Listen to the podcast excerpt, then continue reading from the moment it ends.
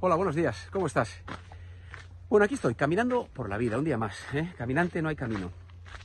Se hace camino al andar. Mira, hoy venía con, con muchas ganas de hablar contigo. Una, una, reflexión que se viene haciendo, yo creo que a lo largo de la historia eh, y desde luego en todos los contextos y desde luego en las redes sociales, que es con el, derecho a decir que no, ¿no? El, o el aprendizaje, ¿no? el aprender a saber decir que no. Eh, creo que es un mal endémico de nuestra humanidad eh, desafortunadamente casi todo el mundo, o la mayoría de las personas creo que lo siguen asociando eh, esta negativa, ¿no? Cuando se nos niega eso, como que hubiera una vinculación eh, o un rechazo hacia la persona que nosotros mismos somos, ¿no? Y nada, nada más lejos. Yo creo que, bueno, sabes que el, derecho a decir que no forma parte de uno de los derechos de lo que se dice o se llama ahora, se van a llamar la asertividad, ¿no? que es esa capacidad que tenemos todas las personas, dice, de, pues de saber transmitir lo que se piensa, lo que se quiere, lo que se siente, pues sin herir, sin incomodar eh, a la otra persona. ¿no? Y entendiendo que todo, que la otra persona también tiene derecho a lo mismo que yo, ¿no? Esto es muy importante. Y el derecho a decir que no, yo mira, siempre cuento un, un, ejemplo que igual te puede resultar de alguna utilidad para empezar a entrenarse en, en esa capacidad de aprender a decir que no y aprender a aceptar que me digan que no también, ¿no? Tanto en la entrega de ese juicio como en la recepción del juicio. Eh, separando muy bien que una cosa es lo que pasa con eso que tú me dices o que me propones y otra cosa muy diferente es tu persona o quien tú eres, ¿no?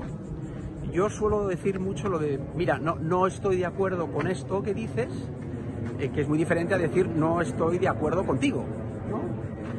Eh, es un matiz, puede parecer muy sutil, bueno, más aviones. Bueno, la economía parece que despierta. Y bueno, digo que parece un matiz muy sutil, pero es, indispensable hacerlo. Yo creo que forma parte del arte de ser asertivo, asertiva. Mira, a una hija mía, esto lo he contado en alguna ocasión, eh, siempre le pasaba ¿no? que cuando le, negaba algo que me pedía, eh, automáticamente yo percibía que, que, lo asociaba a una negación de su propia persona. Y le tuve que explicar, siendo muy pequeñita, ¿no? Y lo entendió yo creo que de maravilla. Eh, tendré que preguntárselo, a ver si, si eso se le asentó, ¿no? Pero, pero parece que sí, ¿no? Por cómo ella se comporta. Eh, le expliqué, le dije, mira hija, no, esto no, no, tiene nada que ver con tu persona, ¿no? Yo te quiero un 10, yo siempre digo yo te quiero un 10. No tiene que ver con el amor que yo te proceso a ti.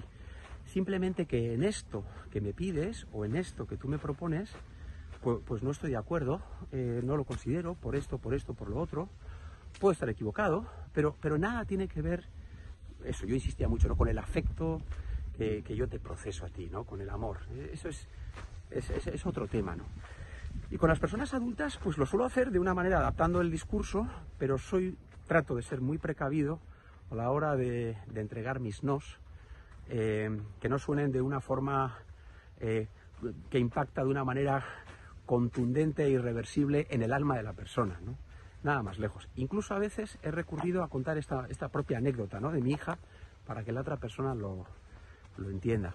Y fíjate que es muy curioso porque, claro, como lo que suele suceder es cuando yo tengo dificultad para decir que no, también tengo dificultad para aceptar que otro me diga que no. ¿Eh? Ahí se produce un, un efecto maravilloso espejo, claro.